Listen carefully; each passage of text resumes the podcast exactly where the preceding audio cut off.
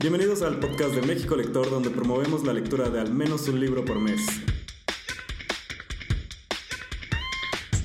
Y recuerden, lo importante es leer.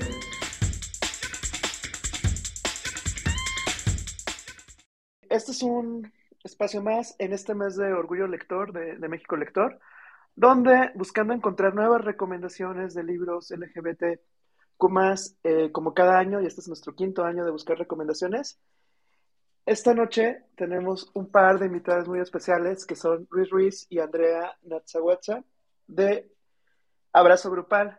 Y su más reciente libro, que tiene muy poquito que salió, que se llama Resistencia Queer.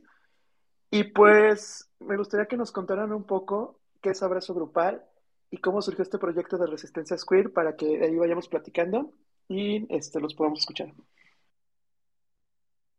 Claro, este, igual ya Andrea y yo nos interrumpimos constantemente, así que Andrea, tú habla cuando quieras. Este, pues hola a todos quienes están ahorita conectados aquí y quienes están eh, escuchando esto después grabado. Eh, para quienes no nos conocen, Abrazo Grupal es una eh, un proyecto que en realidad hemos decidido que es el nombre artístico de esta pareja creativa que somos Andrea y yo.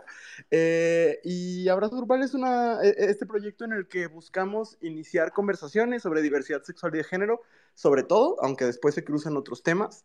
Eh, específicamente en el contexto mexicano, aunque tenemos la fortuna de que bastantes personas de otras partes de Latinoamérica se hayan acercado al proyecto y eso es muy bonito. Eh, pero básicamente buscamos iniciar conversaciones sobre lo que es ser una persona queer eh, para las personas que ya están familiarizadas con el tema, pero también, eso lo decía hace rato en una grabación y creo que nunca lo había pensado así, también para eh, que un chique no binario, por ejemplo, le pueda compartir nuestro contenido a su tía, a su prime, a su abuelito, quizás sobre todo sobre todo a lo mejor un poquito más cercanos en edad, que usen redes sociales, este, y, que la conversación pueda ser un poquito más fácil, ¿no? Evidentemente no solucionamos la situación, pero buscamos como poner la mesa para las conversaciones. Eh, y no sé, Andrea, si eh, tú nos cuentas un poco de qué es resistencias queer de una... Ah, bueno, si no, yo les cuento este, de qué es resistencias queer. Fíjense que Resistencia Queer es eh, un proyecto literario, ¿no? Es un libro eh, que hace ya más de un año, eh, Penguin Random House, específicamente nuestra editora Ángela Olmedo, a quien amamos y le mandamos mucho, mucho cariño, este, se acercó con una pregunta que, que nos escandalizó, que fue, ¿todavía encuentran sentido en el formato del libro? Eh, y hoy entiendo por qué nos la hizo, ¿no? Hoy me he dado cuenta que mucha gente no y que también es válido, pero para nosotros los libros son muy importantes. Eh, ya me, Andrea, no sé si ahora sí ya me escuchan. Ya, ya, escuchamos. Eh, perdón, yo dejé escuchar. Entonces no sé en qué ah, pues lo siento. Iba, nada más iba empezando en cuando nos habló Ángela y nos preguntó si el libro era relevante. ¿Quieres seguir contando la historia de Ah, bueno, sí, este, y me acuerdo mucho que cuando se nos acercó este Ángela con la propuesta de hacer un, un libro, nos decía si era un formato que a nosotros nos interesaba, ¿no? Y este, pues de entrada, obviamente era un formato que nos interesaba a tanto a Luis como a mí nos, nos apasionan muchísimo los libros, entonces imaginarnos como este, siendo escritores, ¿no? Porque a pesar de, que escribimos en Abrazo todo el tiempo y que se publican cosas semana con semana, pues eh, una no se siente escritora o autora hasta que dices, ah, no inventes, así que ahí está lo que yo hice en el Gandhi, ¿no? Este, y estábamos muy emocionadas, sobre todo por la posibilidad de explorar dos cosas, un formato un poquito más largo, donde no tuviéramos la limitante de, eh, me va a caber en un carrusel, ¿no? Este sí me va a caber en las 10 imágenes que puedo subir en el carrusel. Híjole, es que voy a tener que meter muchísimo texto y no se va a alcanzar a leer nada. O esto no va a tener nada de engagement, o tengo que censurar palabras, ¿no? Este, hacer este jueguito raro de, poner asteriscos y, números para, para, en lugar de letras, para poder hablar de cosas que son importantes, pero que si usamos esas palabras, el pues nos bajan los posts, o el algoritmo nos castiga y demás, este, pues también tener esa libertad creativa nos tenía bastante emocionadas. y al final se presentó este proyecto como una especie de colección de ensayos personales donde, donde expandimos un poco el formato que ya trabajamos en Instagram y a la editorial le emocionó mucho y a nosotros también.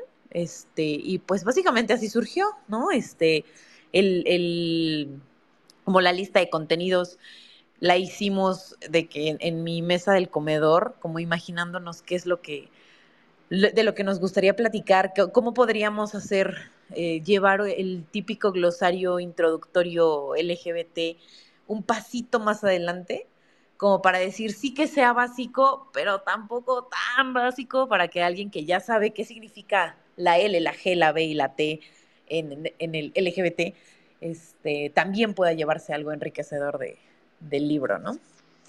Más o menos. Aquí me gustaría agregar algo eh, como lector y, y que voy a romper un poquito el formato, porque antes de que sigamos hablando de su libro, la verdad los quiero felicitar porque cuando vi la portada me llamó mucho la atención el título de Resistencia Square. Cuando lo comencé a leer, para mí fue una sorpresa, o sea, saber lo que está haciendo Abrazo Grupal porque creo que es algo muy importante y muy necesario para generaciones, y les estoy hablando de generaciones como la mía, tal vez millennial, hacia más arriba, para salir de muchísimas dudas, porque inclusive aunque llevemos años leyendo literatura LGBT, que pertenezcamos a la comunidad, eh, que tratemos de leer, de, ir aprendiendo, eh, la verdad cuando yo empecé su libro para mí fue una muy, muy grata sorpresa, porque justo como lo describiste ahorita, Andrea, eh, termina siendo un paso más allá, más allá del glosario, de la pregunta que yo creo que todos escuchamos de, este, ¿por qué le ponen cada vez más letras? ¿Por qué LGBTQ más y qué significan todas las letras? Y ya vamos a poner todo el abecedario y no sé qué. Entonces, en las primeras páginas ya te queda muy claro el por qué y te va enganchando y lo vas descubriendo. Y justo es el libro que la verdad estoy recomendando ahorita, sobre todo en comités de diversidad e inclusión, sobre todo amigos cercanos, de decirles, oigan, hay que actualizarnos, hay que seguir leyendo y es muy, muy importante que existan libros como, como el suyo y qué bueno que nos cuentan ahorita su historia porque precisamente, inclusive desde el título, viene esta parte de ¿qué soy lo queer? No sé si me quieran este, contar para los que nos están escuchando ahorita y que desde ya arrancamos a aprender más. Sí, primero eh, decirte que, que apenas ahorita que estamos haciendo la prensa del libro, estoy viviendo lo que yo quise vivir desde el año pasado, que fue como un poco de confirmación de, que lo que queríamos estaba llegando, ¿no? Porque eh, pues uno confía mucho en su trabajo, pero ya hasta que los lectores encuentran sentido, se siente muy bonito, ¿no? Eh, te agradezco mucho el comentario y la realidad es que lo queer hoy en día es algo súper transgresor, este, y, y, eso me gusta mucho. Hace rato estaba checando nuestro TikTok y justamente un, chavo puso un comentario de, perdón, me perdiste en lo queer, que yo siempre cuando la gente me dice me perdiste, digo como de, ay, nunca te tuve ni mi interés fue tenerte, ¿no? Pero eh, lo queer es muchas cosas, ¿no? Lo queer es eh, un insulto reapropiado, lo queer es un conjunto de teorías que son muy discutidas y que generan mucha ámpula en ciertos sectores. Lo queer es un término amplísimo que engloba todas las identidades que no son heterosexuales y cisgénero. Eh, y, lo queer también es un estilo de activismo bastante confrontativo y bastante punk eh, y revolucionario. Entonces, lo padre de, la perspectiva queer es que no es una sola cosa, ¿no? Que cuando hablamos de lo queer, hablamos de todo eso. Eh, y que lo queer, en esencia, se opone a los esencialismos, ¿no? A la idea de que somos una sola cosa, de que nuestras identidades nos las dio Diosito y que, que no podemos como jugar con ellas o que no son elásticas, flexibles, fluidas, etc. Y eh, pues un poco eso se explora en el libro, ¿no? La fluidez, eh, la performatividad, ¿no? Como conceptos que sí diría yo no son los del carrusel de Instagram, no son los de quizás este, la primera explicación. Son, son pasos más adelante, pero siento yo, bajados a un nivel que justo se pueden compartir en la mesa con tus amigues, con tus familiares, eh, con tu pareja o, tú solito, ¿no? Y después compartirlo con, con más personas. Ahora sí me gustaría que fuera un libro que se compartiera, ¿no? Sí, la verdad se presta mucho para, para compartirlo, llama la atención, es un lenguaje muy accesible y también un poco siguiendo en el título, me gustaría, Andrea, que igual y nos contaras, ¿por qué crees que hoy es importante resistir? Híjole, este, me encanta la pregunta, porque creo que justamente ahorita que vienen, este, por ejemplo, épocas electorales en México, o que vemos como la, la extrema derecha en, en, muchos movimientos está agarrando cada vez más fuerza y vemos discursos excluyentes en todos lados eh, y de verdad que tienen unos niveles de aceptación que son genuinamente preocupantes y por lo menos a mí me dan mucho miedo. Creo que es justamente cuando tenemos como ese miedo y cuando una ve de que los tweets, las respuestas en redes, el, cómo esas respuestas de hate se traducen a la gente como en el plano tangible, ¿no? Este, cómo se traducen en tus espacios laborales y demás. Y que a mí la verdad es que me da un chingo de miedo, o sea, sí se convierte como en un, híjole, no solo, no solo miedo por mí, sino por, por generaciones más jóvenes y demás. Creo que es justamente cuando empiezas a, a, tener este miedito donde dices, este es el momento en el que menos tendría que esconderme, ¿no? Es el momento en el que menos tendría que echarme para atrás y, y menos tendría que, que, ocultar estos discursos, ¿no? Eh, porque creo que cuando vemos cómo se, Suena luego bien... Siento que de pronto suena conspiranoico, pero, pero no lo es porque vemos frente a nuestros ojos cómo se van juntando estos discursos excluyentes y estos discursos que de pronto van dirigidos, o en este momento, por ejemplo, hay conversaciones muy dirigidas hacia, hacia las personas trans, por ejemplo, pero que no, no son discursos nada más sobre las personas trans, sino que ahorita les apuntan a ellas, pero eventualmente apuntarán a las otras eh, letras de, de, la comunidad, ¿no? Y, y eventualmente apuntarán a, a, los derechos de las mujeres y, y tal, ¿no? Creo que son en esos momentos en los que dices, es importante resistir porque si no resistimos, todos esos pasos que hemos ido dando hacia adelante a lo largo de la historia y gracias a, a gente que ha puesto el cuerpo por las luchas, eh, en cuanto nos distraigamos se, se, se nos van, ¿no? Se nos, se nos quitan de las manos.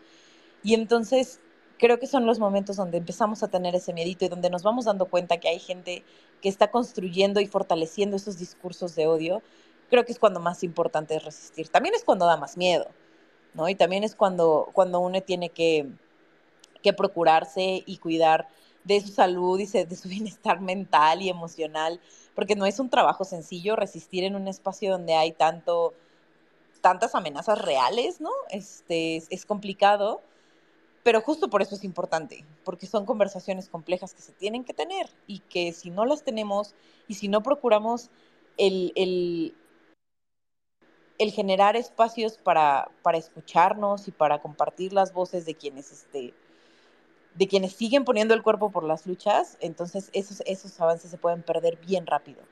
¿no? Entonces, justo por eso la palabra resistencia nos hace mucho sentido en este momento donde se ven un montón de derechos amenazados. Eh, y sí, diría yo que por eso. Buenísimo. Y sí, nos ha tocado en los spaces anteriores que se está tocando mucho este punto de los derechos, inclusive en, en, países como Estados Unidos, que tal vez nosotros tenemos la creencia de, bueno, ya se pueden casar, pueden adoptar, hay más derechos, pero que poco a poco estamos viendo los casos de lo que está pasando allá, por ejemplo, con los libros, lo que empieza a ver con, con la censura, con el de que no puedes este, llamar a algo gay, porque pues ya este, hay bastantes este, políticos ahí haciendo algo al respecto. Eh, algo que también me encantó de, del libro y que fue como estuvimos este, comentando en Spaces es esta parte de que este no es un libro para salir del closet. Y de hecho, en las primeras páginas, este, muy al inicio, habla de este tema del closet. Eh, ahí me gustaría preguntarte, Luis, ¿cómo, ¿cómo se imaginan un mundo sin closets? ¿O cuál es la función de que existan los closets? ¿O qué piensan de que puede haber varios tipos de closet? Para ustedes, ¿qué es esta parte? Sí, Primero me gustaría decir que no, no, no nos interesa minimizar el asunto de la salida del closet. Sabemos que, que todavía salir del closet para mucha gente en todo el mundo es un asunto, ¿no? Eh, más bien, un poco lo que pensamos es que la responsabilidad de salir del closet se le ha colocado de manera injusta a las personas LGBTQ cuando creo que como sociedad estamos metidos en el closet y nos toca a todos salir de ahí. Porque, ¿qué son los closets? Son estas barreras de heteronormatividad, de, cisnormatividad, estas creencias que invisibilizan la existencia de las personas LGBTQ en el mundo. Eh, y creo que lo que nos toca en este, o sea, ¿cómo sería un mundo sin closets? Pues sería un mundo Voy a empezar por algo muy básico y es una reflexión que tuve a partir de la casa de los famosos, este, que, que estoy viendo porque amo a Wendy Guevara. Y escuchaba que en la casa de los famosos, Poncho de Nigris decía, voy a citarlo textualmente, evidentemente está mal usado el, el uso de los pronombres, ¿no? Pero dice, dijo en, en, un clip que vi, dijo, nunca pensé que fuera a ser amigo de un transexual, ¿no? Refiriéndose a Wendy, que es una mujer trans. Y sin embargo me cae súper bien. Y, y me quedé pensando y dije, es que ese es el mayor problema con los closets. La mayoría de la gente que odia a las personas trans nunca ha hablado con una, no la conoce. Conoce interpretaciones que ha visto en la tele, que ha leído en, los medios, eh, que ha visto en Twitter, que ha visto en las noticias. La mayoría de las personas que odian a las personas LGBTQ nunca han hablado con una de nosotros. Eh, y creo que un mundo sin closets, primero que nada, es ese mundo en el que somos visibles y te das cuenta de que tu carnicero es gay y tu compañera de trabajo es asexual y, la señorita que te está atendiendo en el banco es lesbiana y, y así nos podemos ir con toda la diversidad, ¿no? Creo que un mundo sin closets es ese espacio en el que dejamos de asumir, creo que eso se ha dicho mucho, que todas las personas son heterosexuales y género, pero aparte, nuestra presencia contundente en todos los espacios se hace visible. Todos los espacios, no solo como en las oficinas y en los medios y etcétera, sino en todos los espacios del país, ¿no? En, todas las ciudades, en todos los estados. Eh, aún en estados como donde Andrea y yo vivimos, que es de los estados más conservadores del país aquí estamos, ¿no? Y, creo que eso sería un mundo sin closet. Y por eso creo que más que hablar de, o sea, poner la responsabilidad individual de la salida del closet en una chica bisexual que está súper vulnerable en la prepa, pues creo que la responsabilidad de salida del closet es colectiva, ¿no? Es, es de todos, es de, de, esta sociedad que, no, que se ha negado a, a hacer visible que aquí estamos, o a voltear a ver que aquí estamos, y que, y que no hay opción, ¿no? O sea, que no existe la opción de que no estemos. Un poco eso. En esta parte que dices de aquí estamos, también por aquí lo tenía y, yo creo que más que una pregunta, creo que es una experiencia que podemos compartir quienes venimos de, de ciudades o estados más conservadores. Yo soy de Celaya, Guanajuato. Entonces, por ejemplo, en mi caso yo no tenía amigos gays, aunque yo conociera que que, alguien fuera gay. Yo no tenía amigos gays mientras vivía en Celaya, ni mientras vivía en Querétaro, hasta que viví en Ciudad de México y fue hasta que fui a la primera marcha gay que, que yo me di cuenta de que pues somos muchísimos y que, y que uno ya deja de sentirse extraño y de ocultarte. Y, y creo que el primer closet que llegas a romper es como el que tienes contigo mismo, de sentirte extraño, de sentirte ajeno, y de ahí pues ya vas avanzando, trabajo, amigos, etcétera. Pero como lo comentas, creo que lo más importante es que como sociedad salgamos también del closet. Y, y dejemos de temerle a, a, lo que no conocemos, a los otros. Este, hay una parte bien importante que ahorita que mencionabas de la Casa de los Famosos, yo también soy súper fan de lo que está haciendo Wendy por el tema de visibilidad, por el tema de que, como comentas, pues creo que varios no tenemos una amiga trans, un amigo trans, entonces el hecho de que lo podamos ver hoy en televisión y que, por ejemplo, en México Lector, este mes el libro que quedó eh, como ganador es Las Malas de Camila Sosa, pues son esos esfuerzos de empatizar con las realidades con las que tal vez no convivimos y que pues al menos a través de la televisión o de los libros o, de las personas que están haciendo estos cambios pues podamos este, vivirlo. Sí, totalmente. O sea, eh, y, yo, yo haría el pushback en el asunto de que no tenemos un, o sea, de que mucha gente no tiene una amiga trans, porque la realidad es que creo que también las personas diversas están en todos lados, estamos en todos lados, pero pues, no siempre se hace visible, ¿no? Y también no sabemos todo de todas las personas que nos rodean.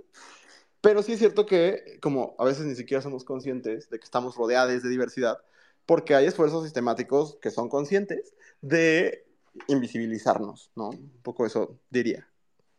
Pero bueno, sigamos platicando. Sí, y bueno, no sé, Andrea, ¿tú qué, tú qué opinas que podríamos hacer nosotros como, como lectores para, digo, además de leer Resistencia Queer, pues como ir avanzando, ir teniendo estas pláticas como la de hoy y pues invitar a más personas?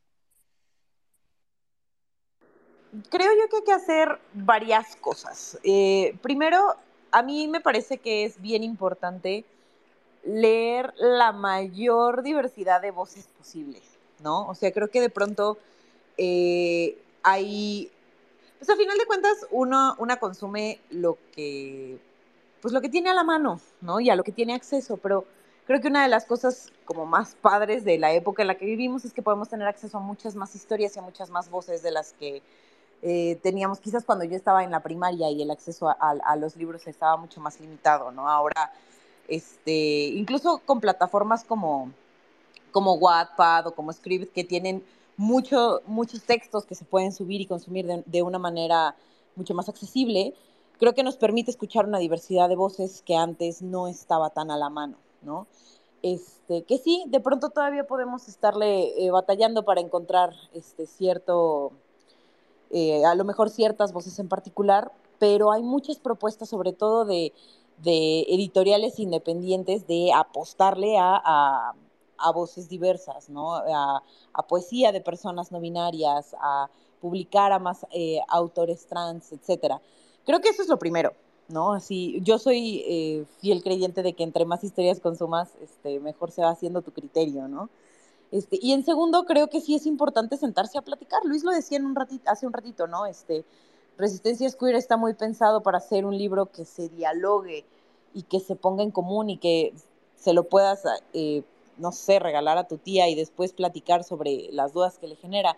La idea es que se, se generen conversaciones, no es este no es un libro particularmente pensado en dar todas las respuestas, sino quizás en dar un par de respuestas y, y despertar nuevas preguntas, ¿no? Entonces, creo que cuando nos sentamos a platicar con las personas que quizás no siempre opinen igual que nosotros, pero que sí pueden tener, eh, sí pueden ayudarnos como a cuestionarnos cosas que quizás no habíamos visto, eso es lo que a mí me parece más importante, ¿no? Porque una puede leer todo lo que todo lo que se encuentra y todos los libros del mundo, pero si no los pones en común, de pronto hay cosas que se pierden. Entonces, eso es lo que me parece importante, ver qué, qué preguntas salen de lo que estás leyendo y entonces tratar de, de poner esas preguntas y, y, respuestas en común con otras personas. Es muy importante porque entonces el libro se convierte en algo que muchas veces sucede en los clubes de lectura, que ya es una herramienta de diálogo, que ya no todos leemos, aunque sea el mismo libro, no todos tenemos la misma interpretación y al momento de compartirlo, pues salen conversaciones muy interesantes. Y uno de los temas que vi también como muy al inicio del libro, ni siquiera llegaba a la mitad, que la verdad me hizo reflexionar bastante, es el tema de reconocer los privilegios que tenemos. O sea, creo que muchas veces lo escuchamos en las conversaciones, en redes sociales y demás, pero se me hizo uno de los capítulos más interesantes como para hacer un alto y darte cuenta de, los privilegios que puedes tener y, y se me hace muy bueno lo, cómo lo abordan en el libro. ¿Qué opinan de esta parte? Ay, pues que es bien difícil abordar el, el, tema del privilegio sin ser regañón, ¿no? Sin, sin ser como esta cosa que te dice, siéntete mal y, y o sea, como una cosa que, asemeja a la culpa católica, ¿no? Y la realidad es que, bueno, el capítulo, supongo, al que haces referencia específicamente es el de interseccionalidad que escribió, me parece que en su totalidad Andrea, entonces ahorita, ahorita me callo, pero justo quería decir que el asunto de los privilegios, siempre hemos tenido como este deseo de abordarlo sin, sin que se convierta en, en, una homilía, ¿sabes? Sin que se convierta en un regaño que busca que la gente sienta culpa porque creemos que la culpa no sirve de nada, pero sí plantear la perspectiva, ¿no? Y Andrea entiende muy bien el asunto de la interseccionalidad y escribió un gran capítulo. Así que no sé, no sé qué nos quieras compartir de eso que escribiste como hace año y medio. Bueno, sí, es, es un capítulo que se escribió hace como año y medio, pero es este, es un concepto que a mí, desde que me lo topé, me interesa mucho, sobre todo porque a pesar de lo que sea de las violencias que a mí me ha tocado vivir, eh, los momentos en los que a mí me ha tocado darme cuenta de, ah, no manches, esas son realidades y violencias que no solamente no me atraviesan, sino yo he ejercido, han sido momentos brutales para mí, ¿no? Y para alguien eh, que creció en una ciudad tan conservadora, este, tan religiosa, tan católica, eh, de pronto una crece como hasta enamorada de la culpa, ¿no? Pareciera que, que si no te sientes culpable de las cosas, no las estás viviendo por completo. Eh, entonces, el tema de la interseccionalidad me interesaba justo por eso, porque eh, yo estaba buscando como herramientas para poder decir, bueno, ¿cómo sales de ese ciclo de la culpa? ¿No? Este, y, creo que eh, en el tema de las, de las opresiones y los privilegios podemos de pronto caer como en esa trampa, ¿no? De, de decir, ah, es que yo tengo tantos privilegios y entonces soy la peor persona del mundo y, este y merezco todas las cosas malas, ¿no? Este, o caer en, este, en esta dinámica que tampoco está chida de, pues, tú cuántas este, opresiones tienes, porque yo tengo tantas, ¿no? Y en realidad, no siento yo que no debería caer como a ninguno de los dos lados. Eh, pero cuando hablamos de interseccionalidad, lo que buscamos, eh, que son dos cosas. Primero, el aprender a nombrar nuestras propias realidades, ¿no? Este, el ver que quizás cosas que tenemos súper normalizadas, eh, pues no solamente no deberían ser normales, sino genuinamente no están bien, ¿no? Este, y son violencias y hay que aprender a nombrarlas. Y este, porque mientras no nombremos las violencias que nos atraviesan, no tenemos manera de, de luchar contra ellas, ¿no? Y en un segundo lugar, porque también cuando reconocemos nuestros privilegios podemos hacer algo con ellos, ¿no? Hablar de privilegios no es eh, darnos de latigazos y decir, ay, si es que como yo tuve todo, soy la peor persona del mundo y yo soy quien apoya al sistema. El hablar de privilegios es para que podamos decir, ¿desde dónde estoy yo parada? ¿Qué tengo yo? ¿Qué privilegios tengo yo que no tienen otras personas a mi alrededor? ¿Y cómo puedo usarlos? Eh, suena dramático, pero ¿cómo puedo usarlos en contra del sistema? ¿Cómo puedo usarlos para que otras personas no tengan por qué este, vivir con las opresiones en las que viven, ¿no? Eh, ¿Qué parte de esos privilegios de los que yo gozo están recargados en los derechos y la dignidad de otras personas? Y no son preguntas fáciles, ¿no? A nadie nos gusta que nos digan, hey, eso que tú estás haciendo este, lastima a otras personas, pero son preguntas que nos tenemos que hacer, sobre todo si le estamos apostando a tener un mundo más equitativo, si le estamos apostando a tener un mundo eh, más amoroso, eh, menos violento, ¿no? Incluso si lo viéramos desde una perspectiva más individualista, como si le quiero apostar a un mundo donde yo no tenga estos problemas, pues yo no puedo desmantelar este problema sin estar trabajando por desmantelar todos los demás, ¿no? Porque todos están conectados y eso es lo que me parece más bien interesante del tema de la interseccionalidad, que es si queremos que esto que me afecte a mí ya no me afecte, pues entonces tenemos que trabajar por todos los demás. Y eso implica también trabajar las cosas que me privilegian a mí, que me dan privilegios a mí y que quizás yo no quisiera perder, pero pues toca, ¿no? La idea es que estemos trabajando y sumando para tener un mundo más igual, menos, este, con menos diferencias, donde todos suframos menos, ¿no? Wow, ahorita con esta respuesta eh, sentir la sensación para quienes no han eh, leído el libro y que seguramente les va a pasar y que luego nos lo compartan, de que tienen bastante conocimiento, lo explican súper claro para todos y nos queda ya claro eh, los términos. Por ejemplo, ahorita estaba viendo que es de los libros que también más he subrayado, porque, por ejemplo, eh, ahorita escuchando lo que nos comentas de interseccionalidad, pues bueno, también viene muy, muy bien explicado en este capítulo y yo subrayé tal cual de el privilegio es aquello que le da a un grupo de personas alguna ventaja dentro de un área particular de nuestra sociedad. Entonces, como comentan, igual y no tiene que ser un tema de sentirnos culpables, pero yo creo que sí de sentirnos conscientes de tal vez la posición que tenemos de que eh, lo que tratamos de buscar es un tema de, igualdad para, todos, pero que si no, lo si no empezamos a reconocer nosotros mismos que sí tenemos ciertos privilegios, eh, pues es imposible que, pueda haber algún cambio.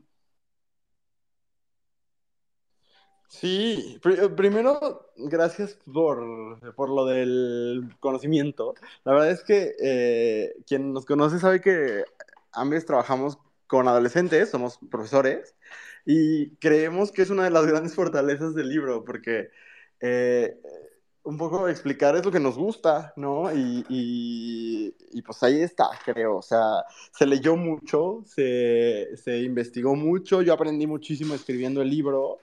Eh, y, y, se tuvieron diálogos. Hubo un momento donde Andrea y yo, hola Mauro, es que vi que Mauro se conectó. Hola Mauro, te quiero mucho.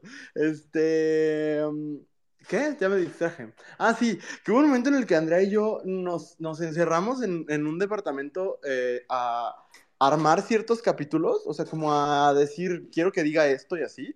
Y fue más difícil escribir esos capítulos, pero creo que aprendí muchísimo, porque el rebotar ideas con otra persona, con la que paso muchísimo de mi tiempo, pero pues a veces hablamos de quién nos caga ahí de, Taylor Swift y así, y como el rebotar estas ideas, este, desde lo teórico, ¿no? Desde qué creo, qué pienso, qué me enoja, qué me mueve, pues la verdad es que fue un, una cosa de aprendizaje. Escribir juntos eh, nos hizo aprender mucho, creo, y, espero que el, el, resultado de ese aprendizaje compartido en amistad y en cariño, pero también en colaboración profesional, se vea en el libro, ¿no? Eh, porque, vaya, no hay una palabra en el libro que uno de los dos no suscriba, ¿no? Un poco es la idea.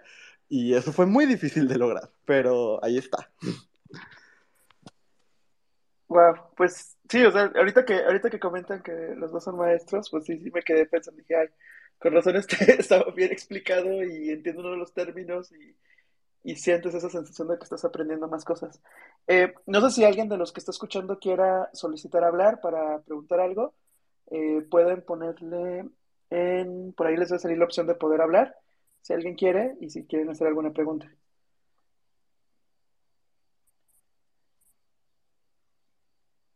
Bueno, mientras ahorita vemos si alguien se quiere unir, eh, no sé si quieran platicarnos, por ejemplo, eh, de sus libros favoritos o autores y, y, sobre todo algunas recomendaciones que puedan dar también en, en este mes de, del orgullo.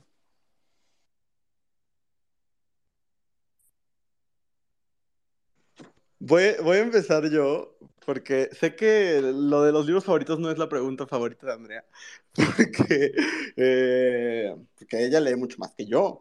Este, quizás cuando la muestra es más chica es más fácil elegir, pero, eh, ok, es que depende para qué. Pero yo quisiera eh, hablarles, no, a ver, no, sí me gustaría preguntarte como libros favoritos en el tema LGBT, o sea, como que, que, crea yo que, que puede ayudarles como a entender el tema y las perspectivas. Esa es como la pregunta. Sí, puede, puede ser este LGBT o si no, puede ser un libro que, que a ti te guste por algo y nos compartas. Realmente, eh, como lectores, pues muchas veces este, siempre encontramos algo en un libro que, que nos identificamos y que nos gusta. Entonces puede ser este, cualquiera de las dos. Ok, ten, yo soy casi que adicto a hablar de este libro, me cambió la vida y espero que, que si lo tienen a ustedes también. Eh, hay un libro que solo está editado en inglés, eh, que se llama ACE, así A-C-E, What Asexuality Reveals About Desire, Society and the Meaning of Sex. O, o sea, lo que la sexualidad revela sobre el deseo, la sociedad y el significado del sexo. Eh, de Angela Chen. Lo pueden pedir por Amazon o lo pueden conseguir en virtual y así. Y es un libro que aborda las identidades asexuales, pero no solo es como esta cosa de guía para saber si soy asexual, sino eh, justo evalúa qué significa el sexo para las personas eh, desde la perspectiva de una mujer asexual y cómo, mientras para algunas personas, como el compartirnos con muchas personas o, o, compartirnos sin exclusividad, quizás, o lo que sea, puede ser un camino a la liberación. Lo que dice Angela Chen es, hay otras personas para las que nunca tener sexo y no sentir la presión de tener que tenerlo, es la libertad total, ¿no? Y entonces, eh, yo les recomiendo muchísimo ese libro, me cambió la vida, eh, me hizo pensar muchísimo sobre el papel que la sexualidad tiene en mi vida. Eh, y aparte, se habla muy poco de identidades asexuales, entonces, que, que, que haya un libro totalmente dedicado a eso, me parece fundamental y, y, y muy bonito. Y otro libro que creo que este sí está editado en español, eh, yo leo mucho en inglés, pero eh, sí, estoy casi seguro que sí. Se llama Queer, una historia gráfica de Meg John Barker y con ilustraciones de Jules Skill. Eh, ese libro me parece como una excelente introducción al tema de lo queer. Este, a mí me sirvió mucho porque es como una especie de novela gráfica que habla sobre las bases teóricas de lo queer, ¿no? Las teorías queer y sus antecedentes y varios conceptos importantes, etc. Entonces, me parece como ahora sí que un acercamiento muy profesional y muy lindo. Este, está citado un par de veces en el libro. Este, eso. Ahora, si a mí me preguntas de, qué disfruto yo. Ah, no, y me falta Latinoamérica Queer de Héctor Domínguez Rubalcaba, que me parece así como bibliografía necesaria para cualquier persona LGBT en Latinoamérica. Eh, y es muy fácil de conseguir y es una maravilla y habla sobre todo como habla de lo queer como algo de colonial, que me parece súper transgresor y punk. Entonces, eh, esos son los que a mí así tengo al lado de mi cama. Y, eh, México se escribe con J de la editorial de Bolsillo, que también es de Penguin, eh, que habla como sobre la cultura gay en México, especialmente en la Ciudad de México, pero, pero está, es una chingonería. muy, muy teórico y muy académico, pero sí. Ahora, no puedo evitar decir que yo eh, le tengo un enorme amor a Casey McQuiston, como si fuera yo una puberta, pero este, a mí algo que me gusta mucho es eh, las historias queer felices y divertidas y que ponen en el centro quizás el placer, quizás el gozo, quizás eh, la diversión, el juego, lo lúdico, porque creo que no podemos solamente tener historias queer de dolor y de... que vaya, es una realidad y es importante que se aborden, ¿no? Pero como cuando yo empecé a leer a Casey McQuiston, que solo tiene tres libros publicados, este... Vi, o sea, dije, no manches, es como si estuviera viendo si tuviera 30 o alguna cosa así, pero con puros personajes queer. Y por eso sentí tan bonito, porque dije, wow, o sea, eso que sentía mi mamá cuando veía a Jennifer López eh, enamorarse de Ray Fiennes, eh, lo puedo sentir ahora con personajes que se parecen más a mí. Entonces, eso, siento que merecemos historias queer divertidas y un poco superficiales también. Eh, y ya, para que Andrea comente de todos los libros que sabe. Pues no sé si, si comentar de todos los libros, más bien, o sea, tengo un par de personas y de libros con los que he estado obsesionada en los últimos meses eh, incluso años, pues, por ejemplo, eh, tengo un par de años obsesionada con el trabajo de Yolanda Segura, que es este, una poeta que me gusta bastante, eh, me parece que es una mujer lesbiana y la verdad es que hace un trabajo de poesía que a mí me vuela la cabeza. Este, tiene un trabajo que se llama Serie de circunstancias posibles en torno a una mujer mexicana de clase trabajadora, que es así de que un mega trabalenguas de título, pero la verdad es que es, este, es, una joya, eh, para mí por lo menos, o sea, genuinamente sí se los recomiendo muchísimo, incluso eh, si no les gusta la poesía o no leen mucha poesía, genuinamente creo que ella es una, es una buena entrada eh, al género. siguiendo como con la poesía, hace un par de meses leí un libro que se llama Dorsal de Nadia López García, este, que me destrozó por completo. El trabajo de Nadia es muy interesante pero Dorsal en particular, este, yo sé que Luis acaba de decir que ama las historias queer felices, pero yo soy una persona significativamente menos feliz y sparkly que yo leo mucha cosa muy dramática. Eh, entonces, si a usted no le gusta la cosa dramática, eh, no se la recomiendo, pero, pero si lo puede tolerar, eh, Dorsal de Nadia López García, genuinamente creo que es un, un, excelente trabajo. cuenta la historia de una persona trans, este, a través de, un trabajo poético bien interesante y bueno, o sea, creo que, que, vale la pena acercarse, ¿no? Además es un libro chiquitito, este, que te lo echas en una sentada. Eh, el, el, quizás mi libro favorito del año pasado, no estoy segura, pero este, probablemente mi libro favorito del año pasado fue Perras de Reserva de Dalia de la Cerda. Yo sé que todo el mundo ha hablado de ese libro, pero creo que cada oportunidad que se tiene se, se, tiene que recomendar. A mí me parece una colección de cuentos que no tiene falla. Este, es, acierto tras acierto, desde cómo está escrito hasta cómo están organizados los cuentos. Todo es brillante en, en, el, en, ese libro. Y hay otro que a mí me ayudó mucho, no por... De pronto cuando la gente se nos acerca a, a decirnos que les gustó el libro que escribimos, nos dicen es, eh, que es Resistencia Oscura es un poco como un, este, que hubo con eh, lo LGBT, ¿no? Este, y creo que aunque nos, nos reímos mucho del hubo con por las cosas problemáticas que tuvo, este, o que tiene, creo que es un formato bien interesante, que de pronto a todos nos hace falta en alguna parte de nuestras vidas. Y entonces, cuando yo empecé a nombrarme bisexual, yo necesitaba un, un, un how to, ¿no? Yo necesitaba un cubole con la bisexualidad. Y mi cubole con la bisexualidad fue un libro que se llama Bisexual Politics, editado por Naomi Tucker. Desconozco si se edita en español, pero si les late la ley en inglés, tampoco está muy complejo. Pero para mí ese es el, el cúbole con la bisexualidad, ¿no? Hay un montón de historia, hay un montón de referentes y que a mí me ayudó a entender mucho, no solamente como el, el cómo me nombro y por qué me nombro así, sino el cómo el ser una mujer cisgénero bisexual funciona y, y, y, aporta y se combina con el resto de, de, las identidades queer. Entonces esos son los, los que se, se me vienen ahorita como a la cabeza. Yo estuve anotando varios y escuchándolos y la emoción con la que comparten las recomendaciones, la verdad que hace mucho sentido con lo que iniciamos hace cinco años de Orgullo Lector, que son estos libros que, que como comentas ahorita, o sea, terminan a veces siendo una guía o te terminas sintiendo representado o encuentras las historias que te hubieras imaginado de niño haber visto en televisión, el personaje con el que te hubieras sentido identificado. Y entonces ahorita que estoy escuchando todas sus recomendaciones, creo que coincidimos en lo mismo que necesitamos literatura LGBT, necesitamos libros donde nos sintamos representados, necesitamos nuevas historias y pues también compartirlos. Entonces, sí es muy, muy importante esta labor de, de lo que ahorita este, nos comparten, porque pues así vamos armando pues cada vez como esta biblioteca de recomendaciones y año con año me queda claro que pues es, es un trabajo bastante, bastante interesante y valioso que se queda todo el año también.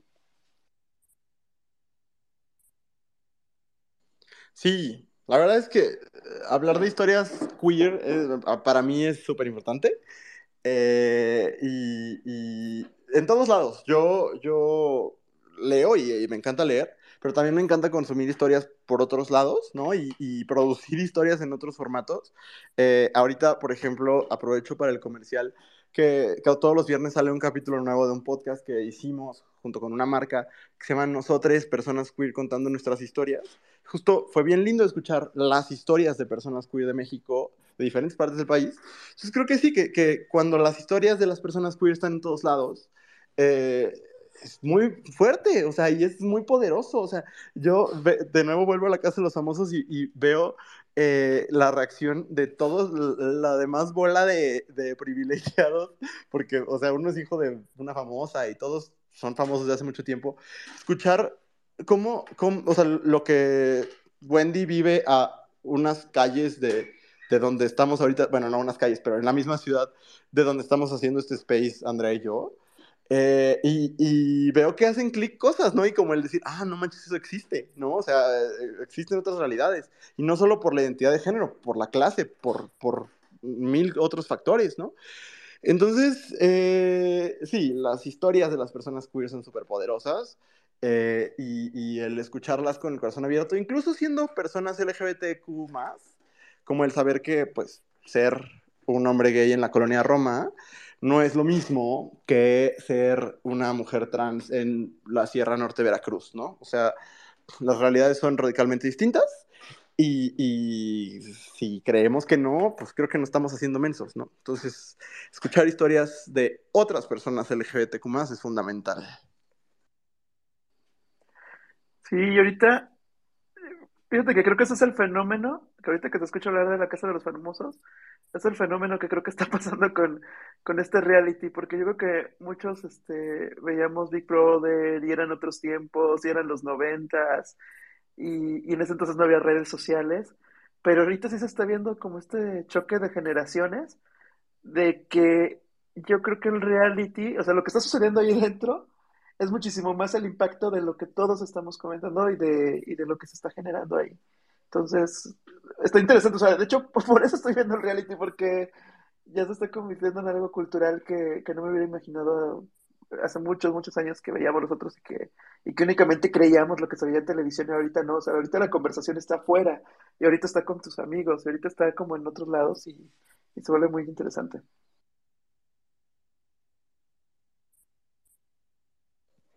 Sí, totalmente. O sea, es que la tele es súper poderosa, pero bueno, ese, es otro tema.